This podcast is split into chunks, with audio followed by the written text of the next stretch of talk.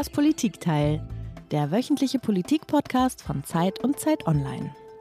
Breaking news right now Elon Musk is buying Twitter for an estimated $44 billion. Vor gut einer Stunde kam die Meldung, Musk werde die Mehrheit von Twitter für 44 Milliarden Dollar übernehmen. Was er mit einem klaren Yes bejubelte, natürlich auf Twitter. Elon Musk übernimmt Twitter. Damit übernimmt ein brennender Befürworter der freien Meinungsäußerung die Kurznachrichtenplattform. Tesla CEO Elon Musk has clinched a deal to buy Twitter for $44 billion. He describes himself as a free speech absolutist and pledged to be more lenient on policing user speech. Bald wird Twitter wohl dem Tech-Milliardär gehören, der einst als Mitbegründer des Bezahldienstes PayPal reich wurde. Tja, Dina, da fallen wir also gleich mal mit der Tür ins Haus. Ein bisschen ungewöhnlicher Start für unseren Podcast, aber ehrlicherweise ging mir das so ähnlich überraschend, ähm, war das für mich am Anfang der Woche, als diese Nachricht kam, dass eben Elon Musk Twitter kauft. Wie ging dir das denn?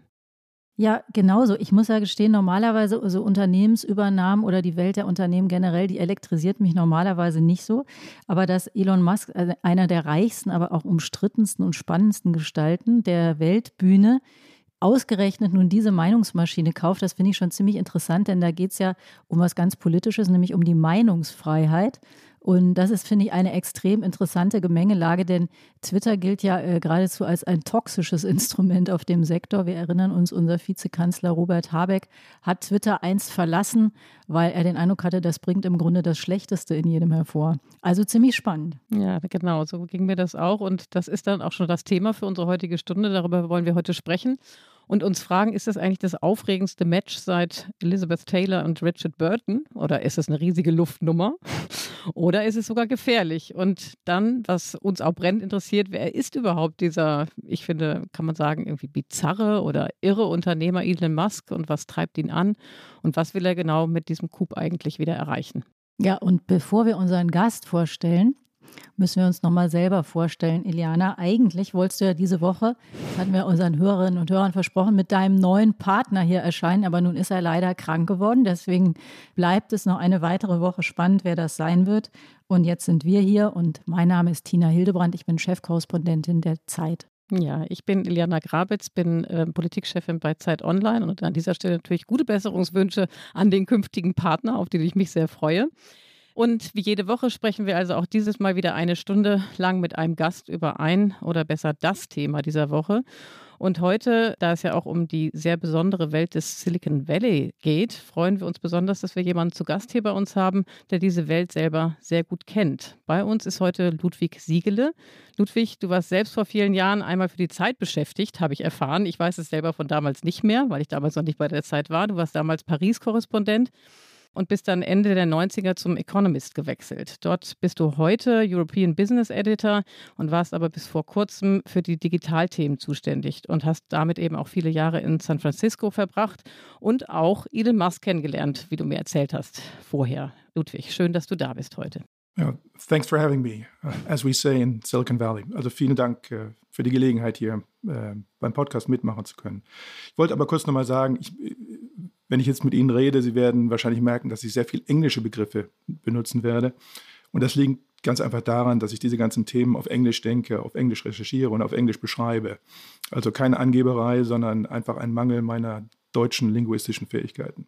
Ja, äh, Ludwig, das wird natürlich gar kein Problem sein. Wir versuchen äh, zu übersetzen, wo es nötig ist, aber ansonsten muss man auch sagen, dass viele Anglizismen ja tatsächlich auch in Deutschland sehr üblich sind. Wir sind gespannt und wie jeder andere Gast hast auch du ein Geräusch mitgebracht, was uns zu unserem heutigen Thema hinführt. Eight, seven, six, five, four, three, two, one, zero. Ignition. And lift Go Falcon.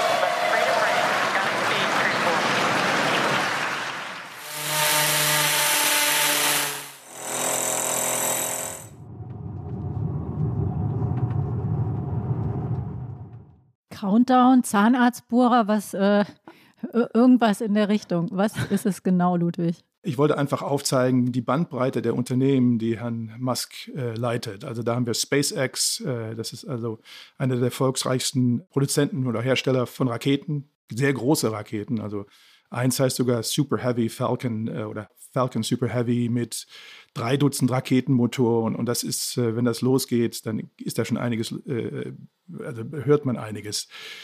Die Bohrgeräusche, äh, das ist deswegen, weil äh, ähm, Elon Musk auch noch CEO, also Chef von zwei Bohrunternehmen ist. Einmal The Boring Machine, äh, da will er Tunnel bohren und, und damit sozusagen die, die Verstopfung in Städten retten. Also sehr schnelle und effiziente Tunnelbohrmaschinen.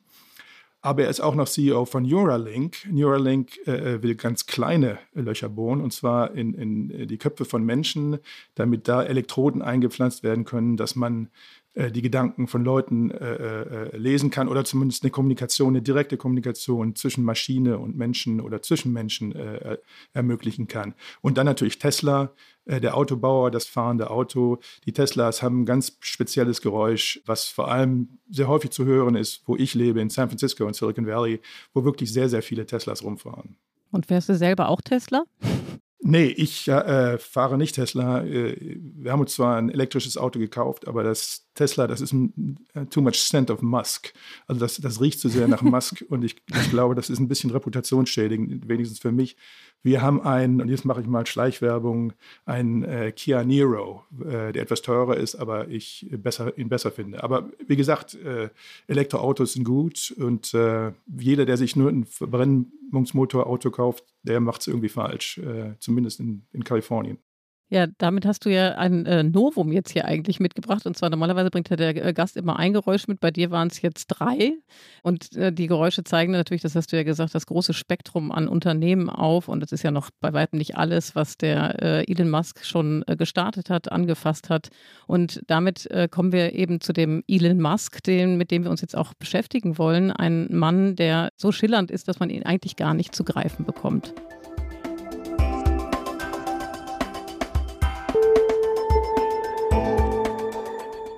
Bei Elon Musk denkt man an Twitter, Tesla, SpaceX. Dabei begann der Mann schon viel früher als Unternehmer. Geboren wurde er in Südafrika. Mit 17 Jahren ging er nach Nordamerika. 1995, da war er gerade 24 Jahre alt, gründete er mit seinem Bruder das Unternehmen Zip2. Das Produkt war quasi eine Online-Version der gelben Seiten, verknüpft mit einer Landkarte. Als das Unternehmen 1999 verkauft wurde, erhielt Musk durch seine Anteile 22 Millionen Dollar. Dann gründete er ein Unternehmen mit, das später der Bezahldienst PayPal werden sollte. 2002 kaufte eBay PayPal und Musk als größter Anteilseigner bekam 180 Millionen Dollar. Das Geld investierte er direkt im gleichen Jahr in die Gründung von SpaceX, ein Raumfahrtunternehmen, das Raketen in günstig entwickeln wollte. Mit Erfolg. Am vergangenen Montag kamen die ersten drei Weltraumtouristen zurück, die mit Hilfe von einer SpaceX-Rakete ins All geflogen waren. 2004 hatte Musk zudem in das E-Auto-Unternehmen Tesla investiert und wurde später dessen CEO. Heute stellt Tesla Luxus-E-Autos und Solarpanels her, und ein großer Teil von Musks Vermögen ist in Tesla-Aktien gebunden. Durch deren Wertanstieg gilt er seit vergangenem Jahr als reichster Mann der Welt. Sein Vermögen soll 239,2 Milliarden Dollar betragen.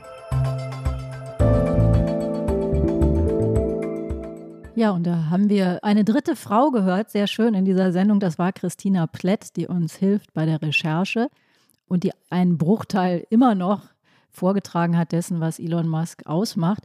Ludwig, du hast ihn getroffen, das macht es besonders spannend, das macht dich zu einem besonders spannenden Gast. Wir sind natürlich total neugierig. Wie ist er denn, der Elon?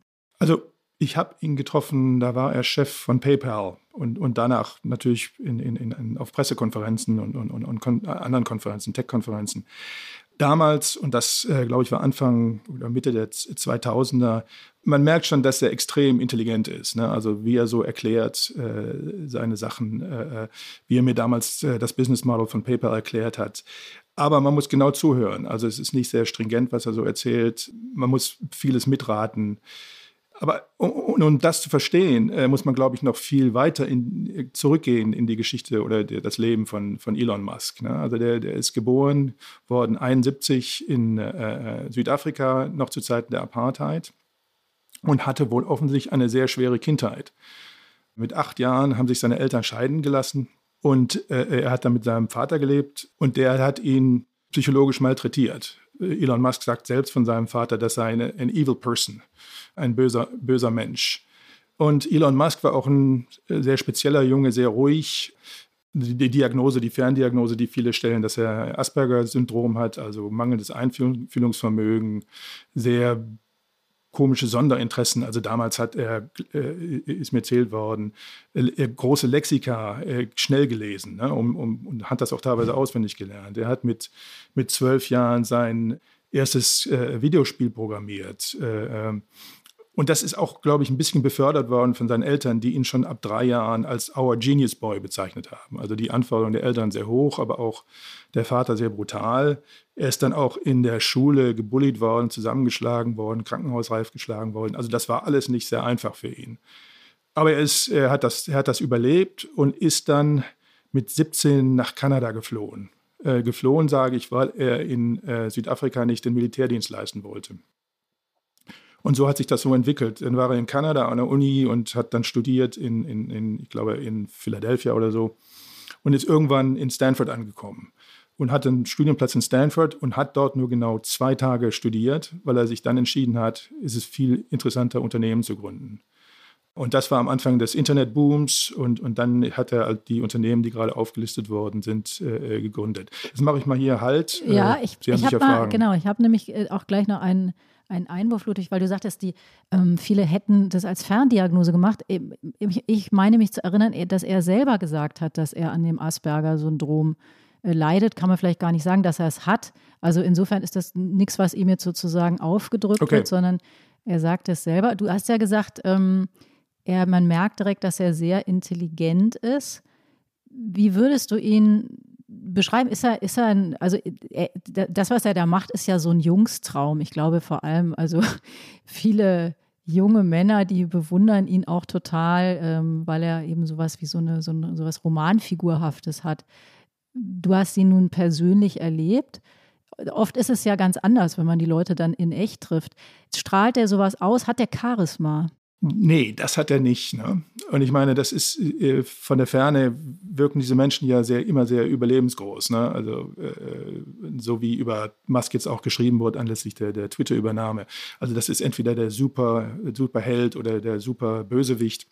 Und wenn man mit, mit Musk, aber auch mit den anderen Leuten im Silicon Valley, Zuckerberg oder, oder Sundar Pichai von Google oder Larry Page redet, das sind äh, alles auch nur Menschen. Ne? Die, die, denken auch mal in die falsche Richtung. Aber man bekommt, wenn man mit ihnen redet, und das war auch bei Musk so, schon den Eindruck, dass sie äh, irgendwie auf einer höheren Ebene denken, dass sie Zusammenhänge besser verstehen, Sachen schneller durch, durchblicken. Und äh, das ist äh, äh ja gerade bei Musk äh, äh, ganz interessant. Das ist ja ein Autodidakt. Ne? Der hat zwar studiert, aber nicht unbedingt das studiert, was, was er ihn dann zum Unternehmer gemacht hat. Zum Beispiel sein, sein Interesse an Raketen, das kam relativ spät. Also Anfang der 2000er hat er einen Malariaanfall gehabt und ist daran beinahe gestorben und hat dann entschieden, er müsste, he has to make a difference, er muss, er muss was anders machen. Er muss irgendwas machen, was richtig äh, die Welt verändert.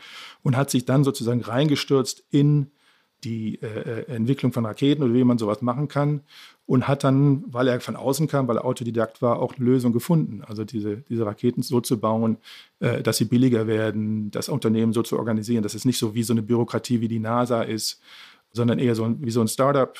Ja, Ludwig, du hast gesagt, du hast ihn ja kennengelernt äh, während seiner Zeit bei PayPal. Das ist ja schon ein paar Jahre her. Ähm, seitdem hat er ja sehr viele Erfolge feiern dürfen. Hat sich Elon Musk verändert aus deiner Beobachtung heraus?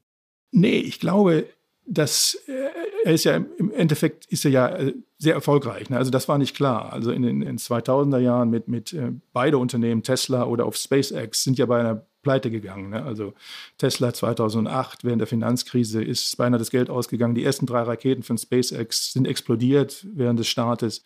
Aber er hat sich da richtig reingehängt. Er hat äh, teilweise in der Fabrik geschlafen über Monate hinweg und da wirklich äh, äh, vor Ort versucht, Lösungen zu finden für Probleme und hat es geschafft. Ne? Also immer, es ist schon, schon erstaunlich, ein Autounternehmen zu gründen. Das ist natürlich vielmals versucht worden in den letzten 100 Jahren, aber es gab, glaube ich, in den USA kein Autounternehmen, was überlebt hat. Ne? Was, was groß geworden ist. Das gleiche mit Raketen. Also solche Raketen zu bauen ist ja auch nicht einfach.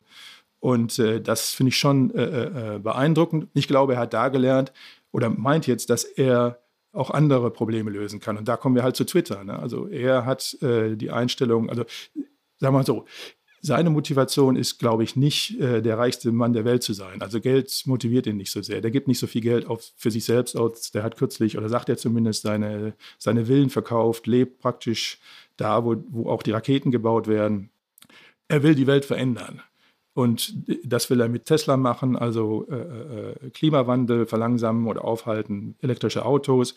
Raketen, da geht es um äh, die Kolonisierung des Marses. Er will unbedingt, dass die Menschheit eben auf zwei Planeten leben kann. Das ist für ihn so wie die Zellteilung. Äh, äh, das ist für die Zukunft der Menschheit wichtig.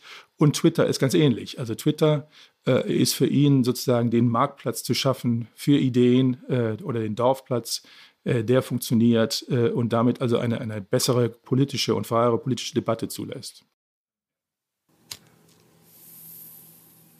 So is that a joint? Or is it a cigar? No, Okay. it's um, marijuana it's inside weed. of uh, tobacco. Oh, okay. So it's like posh pot tobacco yeah. posh. You never had that? Yeah, I think I tried one once. Come on, man. You, want some of that? you probably can't because stockholders, right? I mean, it's legal, right? It's totally legal. Okay. Ja, das war äh, eine sehr bekannt gewordene Szene. Elon Musk raucht während eines Podcasts von Joe Rogan einen Joint. Du hast gesagt, Geld ist eigentlich gar nicht so was, was ihn sehr motiviert. Er will die Welt verändern. Er scheint aber auch große Lust an Provokationen zu haben. Oder ist er einfach immer noch der kleine Junge, der irgendwie nicht so richtig so einen Blick hat dafür, wo, wo er gerade ist? Oder ist das Absicht? Ich glaube, das ist Absicht. Ich glaube, das ist sozusagen der Welt heimzuzahlen, was er so in seiner Jugend erlebt hat. Ne? Also er, hat natürlich äh, Autoritäten zählen äh, für ihn nicht. Äh, er zeigt auf Twitter der, dieser amerikanischen Börsenbehörde, Aufsichtsbehörde immer den, den, den, den Stinkefinger. Das ist für ihn äh, so ein Spiel. Äh, und er hat natürlich auch gelernt, dass das eigentlich sehr erfolgreich ist. Ne? Er ist ja in gewissem Sinne der, auf Twitter der Nachfolger von Trump, ne? also äh, politisch nicht so schlimm natürlich. Aber er macht das ganz ähnlich, ne? also mit, mit, mit seinen Tweets die Aufmerksamkeit äh, auf sich zu ziehen, äh, die Diskussion zu bestimmen.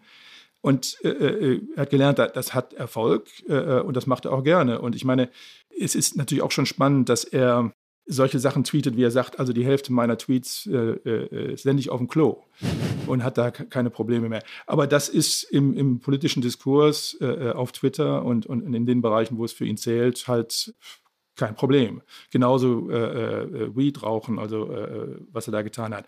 Obwohl man dazu sagen muss, äh, das ist in Kalifornien legal und in vielen anderen Bundesstaaten, das ist nicht mehr so ein, so, so ein Ding. Ne? Äh, klar, das ist eine Provokation, aber das ist nicht mehr so wichtig.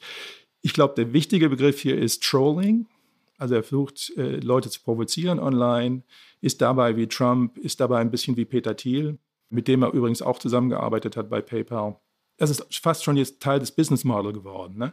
Also für, für Tesla ist es ja wichtig, dass er, dass über ihn geredet wird. Sag nochmal, was war das für ein Begriff? Wie? Ich habe es gar nicht verstanden. Also Trolls. Trollen. Okay, okay, okay. Mhm. Trollen, ne? Und, okay, ja. Und äh, ich meine, ich glaube, er hat das anfangs gemacht, weil es ihm Spaß macht und, und die Leute darauf reagieren. Er hat aber dann festgestellt, dass das eigentlich ein, ein gutes Business Model ist, weil es in, in äh, Tesla äh, bekannt macht, weil Leute äh, dann bereit sind, in Tesla-Aktien zu investieren. Man muss halt auch wissen, dass Tesla halt nicht so eine sowas ist wie so eine äh, Social Media Firm, wo man halt eine App entwickelt oder ein paar Server hochfährt und, und dann hat, hat man das gebaut, sondern Tesla, das braucht, die brauchen richtig viel Geld. Und für ihn war anfangs das Problem, dass natürlich die Wall Street äh, dem Braten äh, nicht getraut hat und ihm nicht viel Geld geben wollte. Und er musste sich sozusagen direkt an Investoren, an Einzelpersonen richten. Und da half ihm Twitter dabei. Und da kann er halt auch beeinflussen, was Leute von ihm halten oder auch den Börsenkurs richtig beeinflussen. Ne? Jetzt ist immer schon ein Begriff gefallen bei dir, äh, der ja zu unserem Podcast passt, denn wir sind ja ein politischer Podcast, nämlich das Wort politisch. Kann man den Mann denn politisch verorten? Kann man sagen, wo er politisch steht? Also ich hatte ja Peter Thiel erwähnt ne, und Peter Thiel als, als äh, Libertarian, also Libertärer, also sehr, sehr marktradikal, politisch nicht unbedingt demokratisch.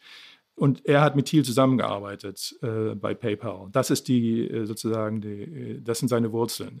Ich glaube nicht, dass er so so extrem ist wie, wie Thiel. Aber er kommt aus der Richtung libertär. Und, und wenn man sieht, was er zum Beispiel sagt jetzt zu Twitter und, und Moderation und, und, und Redefreiheit und so weiter, das kommt auch aus der Richtung. Also je weniger Regierung, je besser äh, und je weniger Moderation, je besser und äh, äh basically any, anything goes. Das ist, äh, woher politisch kommt. Gibt es noch Feinheiten? Also es gibt ja vor allem in Silicon Valley die große Diskussion über Crypto, äh, also Kryptowährungen und, und Web3, also dezentralisiertes Internet.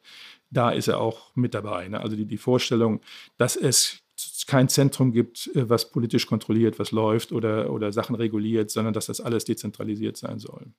Wobei er, erratisch ist er ja auch da noch. Ne? Also ich äh, fand das ganz äh, bemerkenswert, dass er ja anfangs ähm, sehr gegen Trump äh, auch war. In dem Moment zum Beispiel, als die ähm, USA den Pariser Klimavertrag aufgekündigt haben, da hat er ja so ein entsprechendes Beratergremium von Trump verlassen. Und dann aber später hat er die Autozäule beispielsweise ähm, und diese ganze protektionistischen Ansatz von Trump ja durchaus unterstützt. Ja? Und ähm, hat da im Grunde genommen diese America First Policy dann tatsächlich auch verfochten. Also insofern ist es auch nicht richtig äh, stringent, oder? Nee, er ist nicht stringent oder ko kohärent. Also ich meine, das sieht man auch in der Diskussion jetzt über Twitter. Also auf der einen Seite will er die Bots verbieten, was vielleicht ja ganz gut ist, aber er will auch Leute zwingen, sich mit, ihrer richtigen, mit ihren richtigen Namen äh, äh anzumelden. Das ist ja eigentlich keine libertäre oder liberale Position. Auf der anderen Seite will er mehr Redefreiheit. Wenn man ihn so hört, und er hat ja äh, vor ein paar Wochen äh, bei der TED-Konferenz, also einer großen Technologiekonferenz, geredet, das ist alles, geht alles ein bisschen durcheinander und äh, ist nicht, ist, klingt so ein bisschen wie die Verfertigung der Gedanken äh, beim Reden. Aber äh, man muss ihm zugutehalten, dass er lernfähig ist, dass er neue Sachen probiert, dass er, wenn er Fehler macht, äh, was anderes macht und, und nicht irgendwie insistiert, die Fehler weiterzuführen. Da würde ich vorsichtig sein. Also seine, seine öffentlichen Auftritte geben nicht genau das wieder, was er dann später machen wird. Und was Twitter angeht, ich meine, ist natürlich ein bisschen bedenklich, dass jemand, äh, der der größte Twitter-User ist und der reichste Mann der Welt, äh, jetzt eben äh, diese Meinungsmaschine kontrollieren soll. Und das ist auch ein Problem, sicherlich langfristig. Auf der anderen Seite, Twitter ist eigentlich so, gerade weil es eben die Meinungsmaschine ist, weil es ein, Dorfplatz ist, äh, kann man damit schwieriger Geld machen. Also es ist nicht so wie Facebook oder äh, Instagram, äh, wo das, das Werbemodell ziemlich klar ist. Ne? Also jeder kennt Facebook, die sammeln halt viel Daten und, und machen dann gezielt Werbung und kassieren damit Knete. So ein Business Model, eindeutiges Business Model gibt es nicht für, für Twitter. Aber weil Trump, äh, Trump sage ich schon, weil äh, äh, Musk sein, sein eigenes Geld da einsetzt, weil er sagt, Economics, I don't care. Also was, ob sich das zahlt, ist mir egal hat er vielleicht den Mut oder die Möglichkeiten, ein Modell zu finden, was Twitter voranbringt, das eben die Probleme löst, das es wirklich zum Marktplatz macht. Wie gesagt, seine Positionen dazu sind nicht sehr kohärent. Ich glaube, hat er sich auch noch nicht richtig überlegt. Aber er kann, er kann es schaffen und er hat es bewiesen, dass, es, dass er es schafft. Also in beiden Fällen Tesla und SpaceX ist er deswegen erfolgreich, weil er die komplexen Systeme sehr gut verstanden hat und genau wusste, wo er ansetzen muss und was er lösen muss. In Teslas Fall waren das Batterien, äh, ich glaube Lithium-Ionen-Batterien heißt das auf Deutsch, die halt leichter sind und Energie, äh, äh, die größere Energiedichte haben und hat darauf gewettet und gesagt, wenn ich das richtig hinkriege, wenn ich die Batterien richtig hinkriege, dann kann ich auch Elektroautos bauen. Das hat er geschafft. Bei den Raketen war seine Wette, dass ich muss halt viele, viele von diesen Raketenmotoren zusammenbündeln und dann kann ich große Raketen und billige Raketen schaffen. Wir sprechen im zweiten Teil des Podcasts, wollen wir auch nochmal äh, wirklich tiefer uns beschäftigen mit äh, seiner Übernahme von Twitter und was das bedeutet, politisch, gesellschaftlich und regulatorisch, haben wir ja eben schon gesagt. Lass uns noch einen Moment bei Elon Musk himself bleiben. Wir haben einen zweiten O-Ton noch mitgebracht oder vorbereitet. Christina hat den vorbereitet. Den hören wir uns mal an. Critics say that Tesla is stealing water from the region. this region has so much water. Look around you. no, no, this is completely wrong. It's like water everywhere here. Does this seem like a desert to you? okay, danke schön. It's ridiculous. Also ich weiß nicht, ob man das so richtig verstehen konnte oder ob du dich an die Situation äh, vielleicht auch erinnerst. Also es äh, handelt sich um einen äh, Interviewausschnitt. Da fragt eine Reporterin hier in Grünheide bei Berlin, ne, wo ja die Tesla Gigafactory aufgebaut wird seit äh, einiger Zeit, fragt danach, ob eben die Wasserversorgung bedroht sein könnte in dem Moment, wo eben Tesla dann wirklich in Produktion geht. Eigentlich eine berechtigte Frage und er macht sich ganz schön drüber lustig und äh, finde ich, äh, ja, ist reichlich hämisch ihr gegenüber. Empfindest du das auch so? Ist das was, was ihn auch ausmacht, wo er möglicherweise auch so ein bisschen heimzahlt, was er selber als Kind und Jugendlicher erlebt hat, oder ist das eine übertriebene Interpretation? Ja, vielleicht, aber ich glaube, das ist, ist noch ein bisschen anders. Und das geht auch zu der Frage von, von Tina vorher. Wo kann man ihn politisch äh, verorten? Also Libertäre, äh, ich glaube, was man die über die wissen muss, dass sie sozusagen Kollateralschäden nicht wahrnehmen. Also die, die wenn ein Unternehmen irgendwie einen Schaden, Umweltschaden äh, oder einen politischen Schaden im, im Falle von Facebook verursacht, ist, ist sozusagen deren Toleranzschwelle, äh, dass es hinnehmbarer ist. Ne? Und für Musk ist das genau so. Äh, er weiß, dass seine Aktionen äh, Schäden verursachen, aber er sagt, das ist halt der, der Preis, den man zahlen muss. Also wenn eine Fabrik in Brandenburg gebaut werden soll, dann hat das natürlich irgendwie, wird er wahrscheinlich auch zugeben, Folgen für den Wasserhaushalt. Aber das ist halt wichtig, um Arbeitsplätze zu schaffen, um eben diese Fabrik zu, zu bauen, um eben Elektroautos zu, zu, bauen und, und damit dem Klima zu helfen. Das ist ganz ähnlich mit SpaceX. Ne? Also es gibt ja so ein, so ein, noch so einen Ableger von SpaceX, der nennt sich Starlink, glaube ich. Äh, die bauen eine Satellitenkonstellation von 40.000 Satelliten. Und das Problem ist, dass äh, äh, diese Satelliten irgendwie die Astronomie ziemlich schwierig machen, weil die Lichter, äh, Reflexionen und so weiter und so fort. Und sein Argument ist, ja, okay, das ist zwar richtig, aber wir schaffen hier was und das ist auch wichtig, dass wir sowas haben. Und bei Twitter ist das ganz ähnlich. Sein Argument ist, äh, ja, okay, freie Meinungsäußerung, da gibt es Bullying, da gibt es Hate Speech, aber das ist halt auch den Preis, den wir zahlen müssen, um einen, einen, sagen wir mal, lebhaften Marktplatz von Ideen zu haben. Ludwig, aber einmal kurz zu der Szene in, in Grünheide. Ich finde, da steckt ja noch was anderes drin. Das ja. eine ist diese Herablassung, dass er so sagt, haha, du dumme Nuss, so sinngemäß, so kommt das rüber, stellst hier eine total doofe Frage, guck dich doch mal um, alles grün. Aber die Frage, die da drin steckt, ist, weil das ist natürlich sozusagen hart an der Dummheit, so eine Äußerung, weil so einfach ist es natürlich nicht. Irgendwo, wo man Wasser sehen kann, ist auch Wasser und gerade Brandenburg, da ist das ein ernsthaftes Problem. Alle, die hier leben, wissen das. Die Frage, die da so ein bisschen drin steckt, ist ja auch, weiß er, was er tut mit all diesen Projekten? Du hast das Stichwort Kollateralschaden ähm, erwähnt. Also sozusagen äh, alles, was man tut, hat natürlich auch Nebenwirkungen. Und ähm, das eine ist ja sozusagen ein Eigennutz, dass ich sage, ich will hier einen Gewinn erzielen und das interessiert mich nicht, was da sozusagen für andere bei rauskommt. Die Frage ist aber auch, hat er die, weil wir auch über nachher noch über Twitter und über im Grunde eine politische Urteilsfähigkeit sprechen wollen umreißt er Dinge, also weiß er, was er tut, äh, umreißt er, in, in was für einem Kontext er dann agiert, was äh, seine Dinge bewirken. Ich glaube nicht, dass er immer genau weiß, äh, was für einen Schaden er anrichtet oder was er macht. Äh, aber ich glaube, seine Einstellung ist, ich will hier was schaffen. Also es geht nicht so sehr um Eigennutzen. Es geht für ihn darum, äh, eben, dass die Menschheit auf zwei Planeten lebt, dass der Klimawandel aufgehalten wird. Und da ist, sagt er, sind halt solche Fragen wie Wasser in Brandenburg zweitrangig. Ne? Und ich meine, das kann man jetzt als Mangel von Einfühlungsvermögen sehen. Also sagen wir Asperger. Ne? Also man kann das aber auch so sehen, dass wahrscheinlich Gesellschaften Leute wie Musk brauchen. Also sonst ändert sich ja wenig. Also in, in Deutschland haben wir das Problem ja, dass äh, äh, sozusagen die Kollateralschäden oder die Auswirkungen, die die Handlungen auf andere Menschen haben, dann wirklich zu Vetorechten führen. Und dass sich deswegen hier wenig bewegt. Ne? Äh, in seinem Fall ist es vielleicht zu extrem, aber äh, man muss ihm zugestehen, dass, dass diese Haltung doch einigen Erfolg hat ne? und, und auch, auch wichtig war. Ludwig, du hast gesagt, die Gesellschaft braucht vielleicht so Leute wie Elon Musk. Ähm, mich würde interessieren, wie guckt das Silicon Valley eigentlich auf den Ausnahmeunternehmer? Also ich meine, da sind ja viele Unternehmer versammelt und Unternehmerinnen versammelt, die innovativ sein wollen, sein müssen, die konkurrieren um die besten Ideen. Und dann hat er ja doch eine Ausnahmeposition, davon gehe ich mal aus. Ähm, wie schaut die Welt auf ihn, also das Silicon Valley? Herrscht da Neid vor? Bewundert man ihn? Ist er isoliert? Ja, es ist etwas gespalten, das Verhältnis. Er, wird natürlich schon bewundert, äh, vor allem in den letzten zwei, drei Jahren. Tesla ist ein Erfolg, SpaceX ist ein Erfolg. Die anderen Sachen wie äh, äh, Neuralink, also die Sonden im Kopf, das finden alle im Silicon Valley spannend.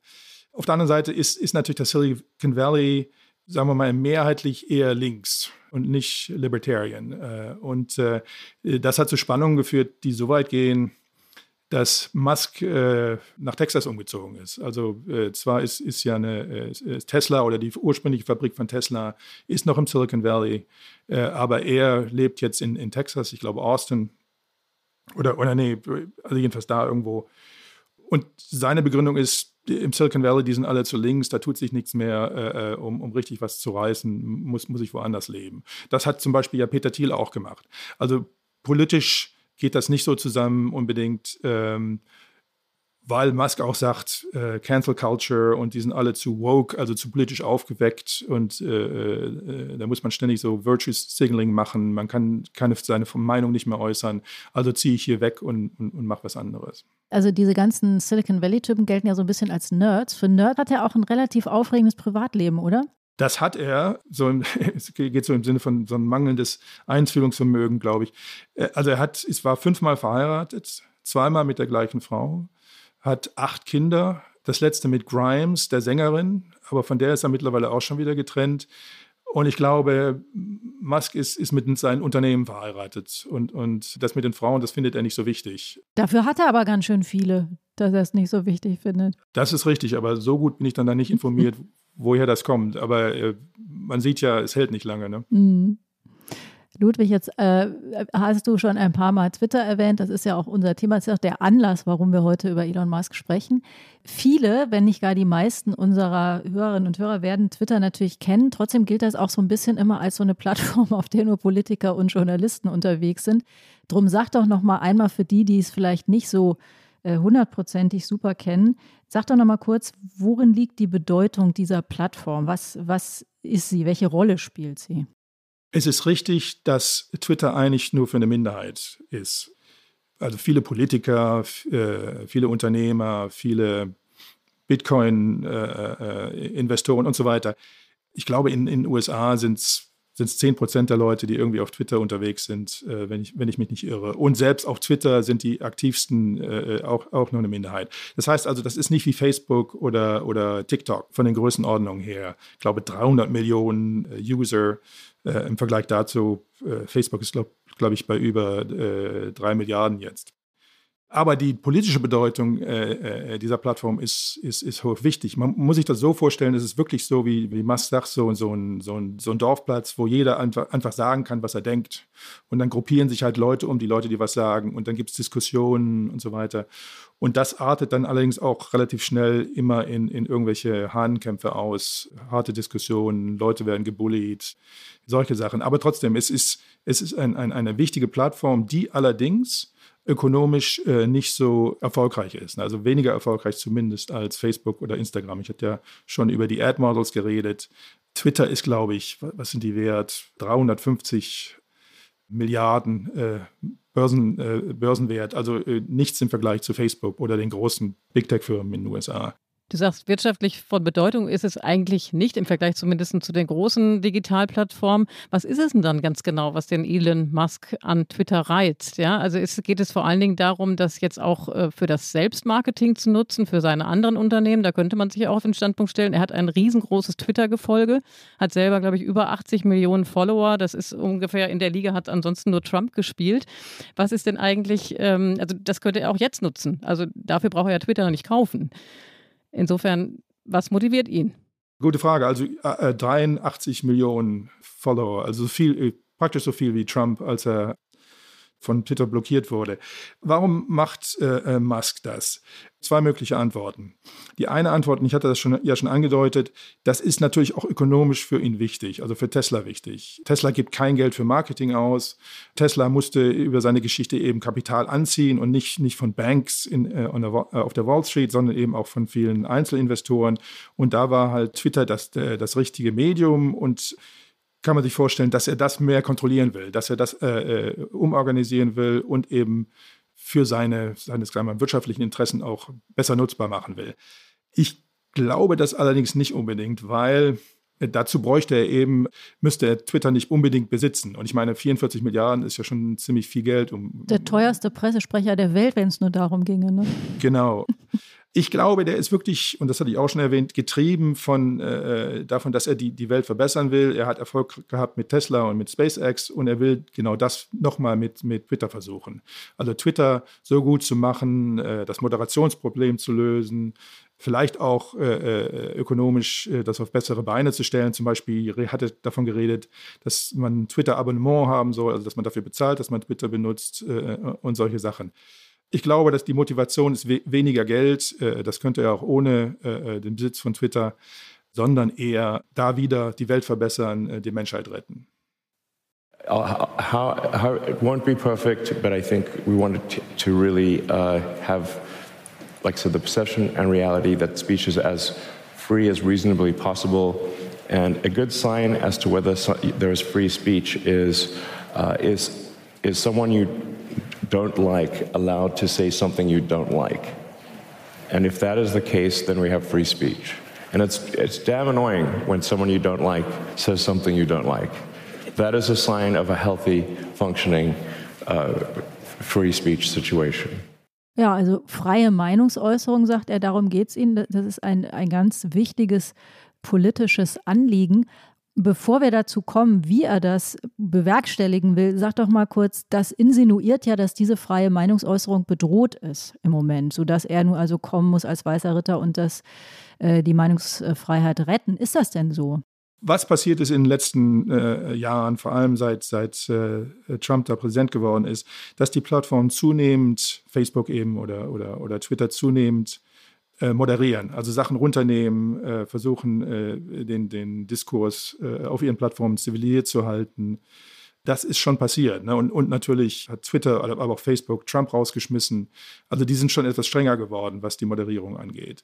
Wenn man das also so interpretiert, ja, das ist Einschränkung von Free Speech äh, und das ist schlecht, das muss man wieder ändern, dann hat Musk da recht. Äh, ich sehe das anders. Also ich glaube, dass äh, ein vernünftiges Moderationssystem eigentlich eher dazu beiträgt, dass man das Free Speech äh, gefördert wird. Ne? Also was, äh, was hilft es dir, wenn du irgendwie in einem digitalen Raum bist, wo alle schreien? Dann kannst du zwar deine Meinung äußern, aber niemand hört. Ne? Äh, was hilft es dir, wenn du äh, auf Twitter alles sagen kannst, aber wenn du sagst, äh, dann wirst du von irgendwelchen Horden von Leuten getargetet und malträtiert und, und, und dann schwappt das auch rüber in die reale Welt, dass irgendwelche Leute dann was auf, auf deinen Rasen spritzen und so weiter. Das ist natürlich auch nicht unbedingt der, der freien Meinungsäußerung förderlich. Also mein Argument wäre, um freie Meinungsäußerung oder freien Diskurs auf diesen Plattformen zu gewährleisten, braucht man eine vernünftige ein vernünftiges Moderationssystem. Und, und da gebe ich ihm recht. Dieses vernünftige Moderationssystem gibt es äh, äh, nur, in, nur in Ansätzen. Äh, und das liegt daran, dass das alles so ad hoc aufgebaut wurde, dass die, diese Unternehmen sehr reaktiv sind. Wenn es dann mal wieder einen Skandal gibt, dann wird mal wieder mehr äh, moderiert. Wenn Francis Haugen, diese Whistleblowering, da, äh, da was sagt, dann fängt Facebook an, wieder zu drehen und wird, dann wird wieder rumgeschraubt. Also was wir brauchen, ist, eine, ist ein mehr systematisches Moderationssystem für solche Plattformen.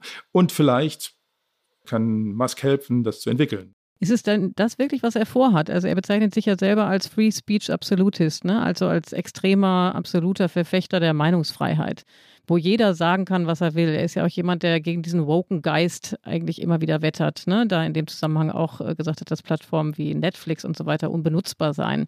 Ich habe das gar nicht so unbedingt rausgelesen, dass er jetzt vorhat zu moderieren, sondern habe es eher so verstanden, dass er eigentlich alles ermöglichen möchte. In welche Richtung denkst du, würde er gehen? Weil er ist ja andere, also oder um vielleicht mal konkret zu fragen, ähm, würde er da, sich dafür aussprechen, denkst du, dem Trump wieder zu ermöglichen, äh, auf Twitter zurückzukehren, der ja ähm, im vergangenen Jahr dort ausgesperrt wurde? Also zu Trump, das kann ich mir vorstellen, dass äh, er, er, sagt, äh, also so eine Todesstrafe für, für Trump, also eine digitale Todesstrafe, das ist, macht, macht keinen Sinn. Und ich glaube, da hat er nicht Unrecht. Ne? Also warum, warum sollte man Trump dafür Lebzeit ausschließen, wenn er sich gut verhält? Ich meine, das ist vielleicht äh, etwas kontrovers, aber ich, das sehe ich, sehe ich schon. Nochmal, ich glaube, der Musk hat sich das noch alles nicht genau überlegt, was er da machen will. Und sein Default ist, also seine, seine, seine erste Reaktion ist Free Speech und das ist jetzt alles zu woke und zu viele Regeln und wir müssen, also Gegenrede ist die beste keine Waffe gegen schlechte Rede und so weiter. Aber ich glaube, wenn der, wenn er dann mal richtig so sich damit auseinandersetzen muss, dann wird er schon merken, äh, dass ein richtiges Moderationssystem eigentlich äh, eben, wie ich gesagt habe, für die Redefreiheit, für den öffentlichen Diskurs vorteilhaft ist. Und er muss sich natürlich auch auseinandersetzen äh, mit diesen neuen Gesetzen. Also in, in, Europa ist ja gerade der Digital Services Act nicht verabschiedet worden, aber da gab es eine politische Einigung drauf. Und äh, die wird, dieser Digital Services Act wird natürlich den den Plattformen nicht genau vorschreiben, wie sie und was sie zu moderieren haben, was sie rauszuschmeißen haben. Aber das Gesetz wird diese Unternehmen dazu zwingen, etwas systematischer die Sachen anzugehen. Also den Leuten, äh, Usern irgendwelche äh, Rechtswege aufzu, äh, zu erschließen, wo sie sich beschweren können, wenn, wenn ihre äh, Inhalte runtergenommen werden und solche Sachen. Also da wird dann so ein, so ein wir werden gezwungen, so praktisch so ein Rechtssystem auf ihren Plattformen zu bauen. Und, und das ist auch ganz sinnvoll. Was ist deine Prognose? Wird einer wie Max sich daran halten? Würde er sich einfach nicht daran halten? Würde er das Interesse verlieren, wenn er, wenn er feststellt, das ist ein, ist ein ganz kompliziertes Spielzeug? Ich glaube nicht, dass der, wenn er sich das richtig vorgenommen hat, okay, das, das ist ein großes Wenn, äh, dann wird er genauso wie bei SpaceX oder bei Tesla da richtig versuchen, was zu ändern, was zu verbessern. Ähm, und ich glaube auch, ich meine, das, das, ist ein bisschen widersprüchlich, aber ich glaube, er ist wahrscheinlich der Einzige, der das im Moment machen kann. Ne? Also wenn, wenn Twitter weiter jetzt an der Börse wäre, dann wären die gezwungen, bestimmte Sachen zu machen, dann mehr Werbung, äh, mehr Daten sammeln und so weiter. Dann, dann, würde Twitter, glaube ich, auf Dauer eher so werden wie, wie Facebook oder, oder TikTok. Dadurch, dass Musk eigentlich nicht gezwungen ist, da auf ökonomische Zwänge zu achten, also erstmal nicht, äh, kann er viel mehr versuchen, viel mehr experimentieren und vielleicht findet er was, äh, was das Problem lösen könnte.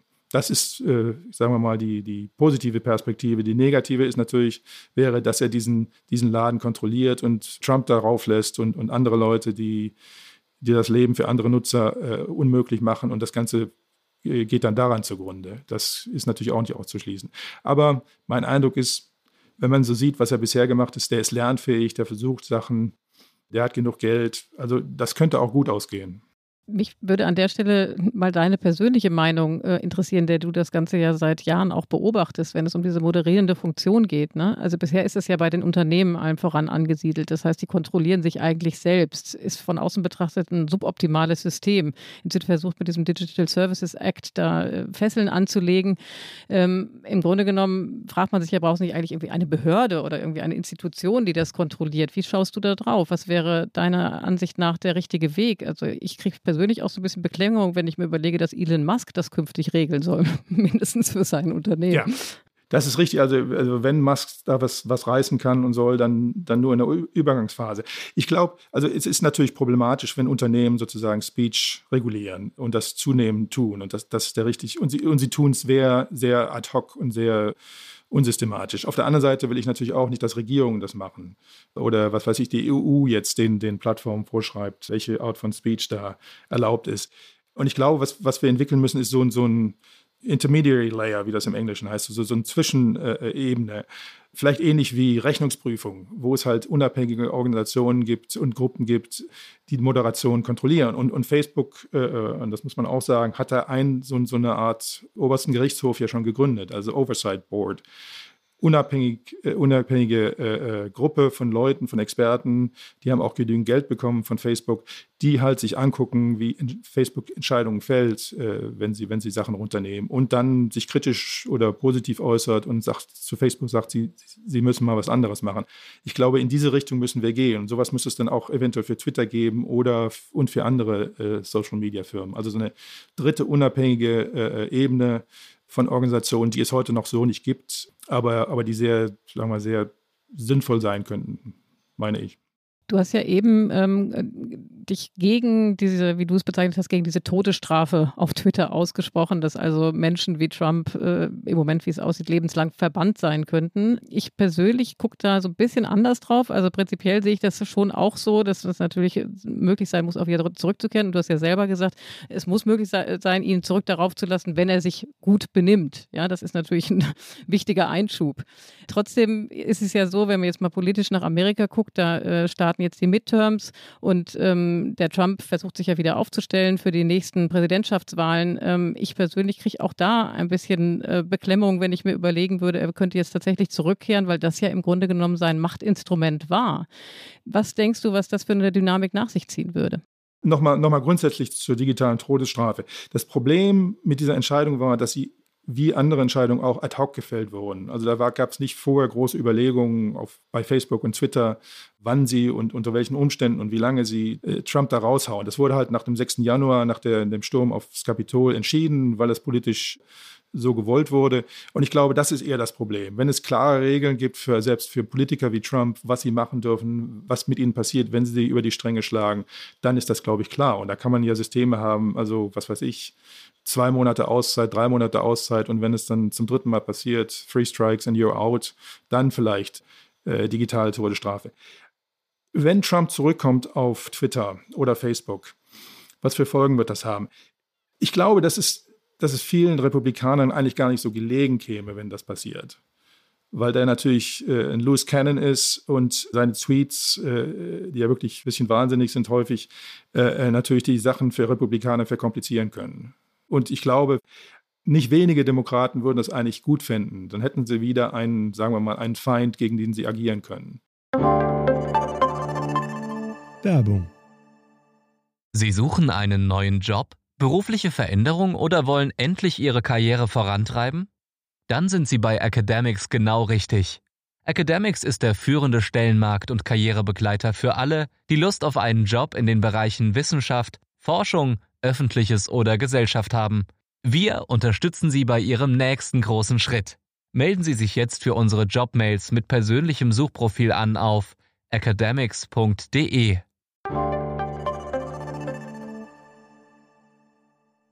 Wie ist es denn mit Musk selber? Also, das, so wie du ihn geschildert hast, wie man ihn erlebt, klingt das ja alles immer so ein bisschen erratisch.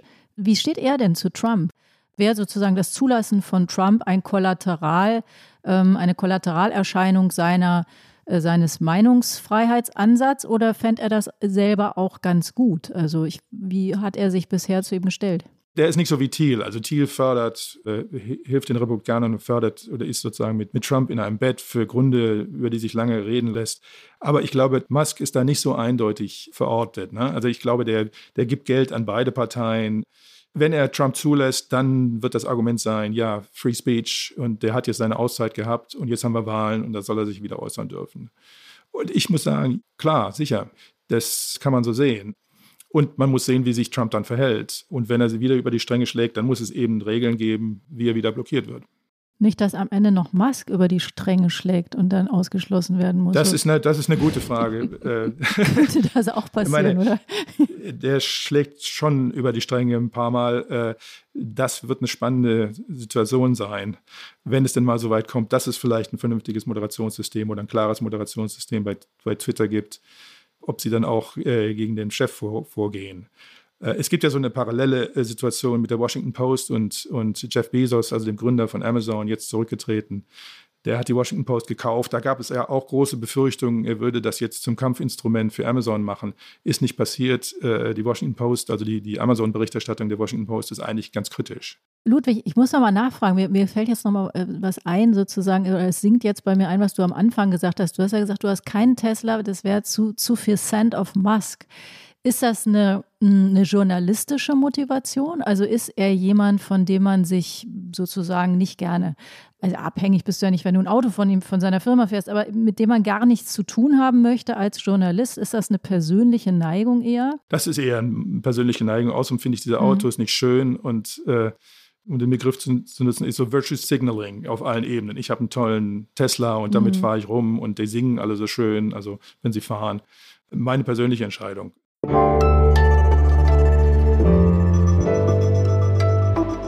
Die Flop 5. Ja, ich glaube, das könnte ein guter Moment sein, Tina, oder wo wir unsere, mit unserer Rubrik kommen, die Flop 5. Ja, absolut. Wie jeden Gast wollen wir auch dich gerne fragen und bitten, deine fünf Sätze, Phrasen, Klischees äh, zu sagen, die dich so richtig nerven, wenn immer es um Twitter oder um Elon Musk oder um alle beide geht. Ludwig, was ist denn dein erster Flop? Ja, äh, ich wollte damit beginnen, dass ich zu sagen, ich hänge ja immer zwischen den Welten, also äh, lebe in, in Kalifornien und jetzt zunehmend auch in Berlin und bin dann eben auch so zwischen diesen Welten äh, hänge dazwischen, weiß manchmal nicht genau, wo ich lebe.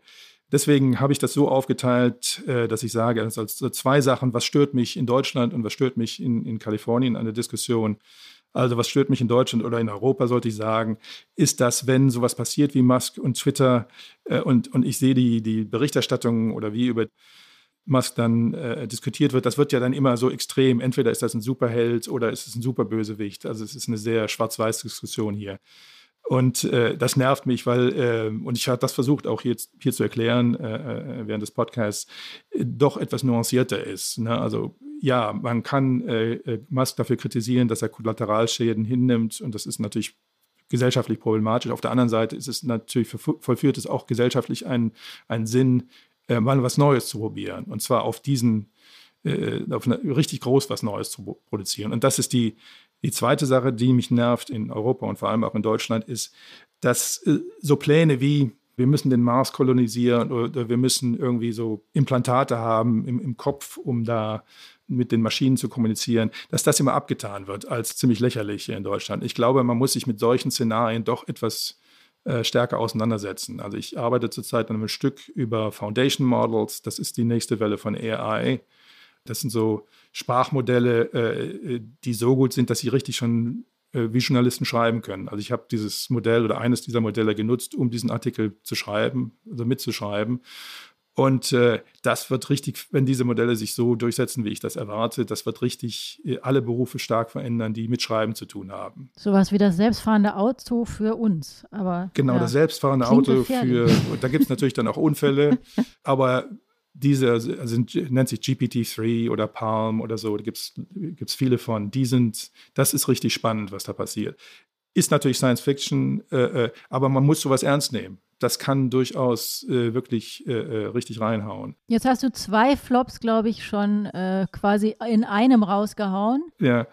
Dann USA, was stört, stört, mich an der Westküste, ist natürlich, wenn immer irgendwas in Europa passiert, zum Beispiel wieder DSA oder wie die Diskussion über die, die Tesla-Fabrik in Brandenburg, wird dann gleich gesagt, ja, die, die Europäer, alter Kontinent, die können nur regulieren, haben aber sonst nichts drauf, was AI angeht. Und das stimmt halt nicht, weil, weil Innovation wird anders geschaffen in Europa, mehr in großen Unternehmen. Also da gibt es äh, genug Innovation, ist nicht so, so sichtbar, aber dennoch da.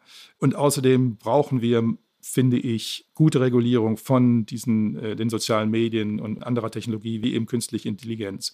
Und da ist Europa viel besser als äh, Amerika. Und was mich sonst noch stört in den USA, ist natürlich diese Verabsolutierung von Redefreiheit die, wie sie auch, auch Musk äh, vertritt, das stimmt ja einfach nicht. Ne? Das stimmt schon aus verschiedenen Ebenen nicht, weil auch die Redefreiheit in den USA ist nicht absolut. Und selbst äh, wenn Musk vorgibt, wir sind nur eine neutrale Plattform und alles wird zugelassen, dann wird Rede ja schon dadurch beeinflusst, wie ich so einen Dienst äh, designe. Ne? Also äh, was ich möglich mache, wie Leute auf, auf Tweets reagieren können, das hat ja alles ja alles nicht neutral als Technologie. Ne? Also ich da auch äh, einen Aufruf, äh, sich mehr Gedanken darüber zu machen.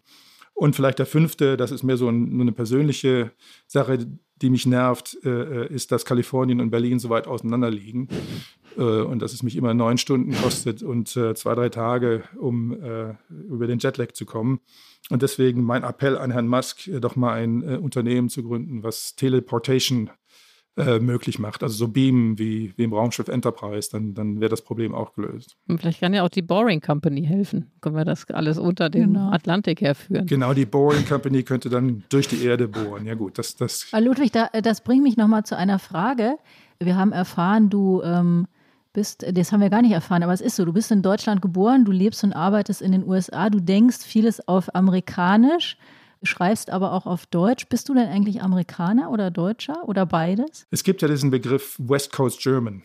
Also es gibt mhm. eine ganze Reihe von, von Deutschen, äh, die schon lange in, in der Bay Area, also wie die, diese, diese Region um San Francisco genannt wird, leben. Also ich glaube 160.000 oder so. Und äh, ja, ich würde, ich, ich weiß nicht, ich verorte mich im Moment äh, über dem Atlantik. Und das ist nicht immer, wie Sie wahrscheinlich an der Sprache, auch meiner Sprache gemerkt haben, nicht unbedingt äh, positiv. Äh, aber ja, Doch, das ist super. wahrscheinlich journalistisch bin ich eher, bin ich eher amerikanisch, politisch vielleicht eher europäisch. Du hast gesagt am Anfang, wir müssten dir wahrscheinlich oft helfen, Wörter zu finden. Das war jetzt gar nicht der Fall. Aber du musst uns jetzt mal kurz helfen, eine Abmoderation zu kommen. Was, wie würde man denn das Politikteil auf Amerikanisch sagen? Political Section. Okay, das war's wieder. The Political Section diese Woche, das Politikteil. Ja, liebe Hörerinnen und Hörer, Sie können uns wie immer schreiben, mailen, uns Fragen stellen, ähm, uns loben und kritisieren und uns auch gerne Vorschläge machen unter der bekannten Adresse das Politikteil at Nee, ja, das, ja, das Politikteil oder the political section at zeit.de. Jetzt bin ich verwirrt, genau. Das Politikteil, sag doch mal Eliana, at, at zeit.de. Ausgezeichnet. Genau, und in der nächsten Woche, ich übernehme mal jetzt hier an dieser Stelle ganz schnell, in der nächsten Woche bist du wieder hier am Start mit Heinrich zusammen und dann die Woche drauf endlich ich mit dem neuen Partner. Und bis dahin können Sie, liebe Hörer und Hörerinnen, natürlich in unserem reichhaltigen Angebot bei Zeit und Zeit Online viele Podcasts finden, die äh, sich lohnen zu hören. Beispielsweise der tägliche Nachrichten-Podcast Was jetzt oder der Alpen-Podcast Servus, Grüzi, Hallo oder wie heißt der? Jetzt musst du mir helfen. Genau. Ja, vor allem müssen wir noch Danke sagen. Wir sagen Danke unserer Produktionsfirma, dem Pool Artists, dem Felix, der uns wieder begleitet hat diese Woche. Wir sagen Danke Christina, die ähm, uns nicht nur geholfen, sondern auch äh, mit reingesprochen hat diese Woche. Woche und unseren Online-Paten und Patinnen Ole Pflüger und Pia Rauschenberger und natürlich in allererster Linie dir, lieber Ludwig. Und du bekommst, wie alle unsere Gäste, die Politikteiltasse. Wir sollten die dann schnell, solange du noch hier in Deutschland bist, da äh, rüberschicken, damit wir sie nicht beamen müssen dann über den Atlantik. Danke, dass du bei uns warst. Danke an euch. Sehr vielen Dank, Ludwig. War sehr interessant. Tschüss, ne? Tschüss.